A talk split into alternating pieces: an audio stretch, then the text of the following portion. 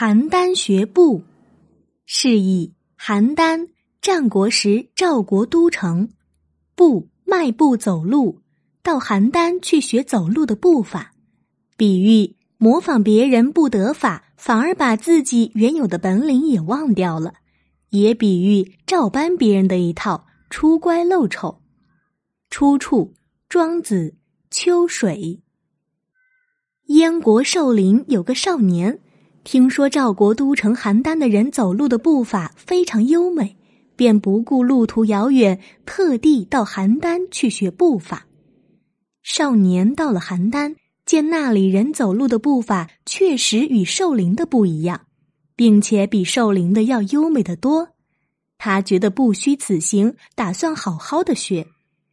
开始他只是看人家怎样走，回到住处凭记忆学着走。后来觉得这样容易遗忘，便跟在人家后面模仿着走。但不知为什么，他总觉得学的不像。他想来想去，认为是自己太习惯原来的步伐，于是重启炉灶，完全放弃原来的步伐，完全照邯郸人的步伐走路。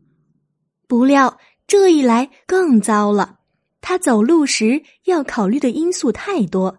既要注意手脚如何移动，又要注意上身如何摆动，甚至还要计算移动的距离和摆动的幅度。结果每走一步都弄得满头大汗，紧张万分。少年学得辛苦万分，最后连原来怎样走路的步伐也忘记了，不得不爬回寿陵去。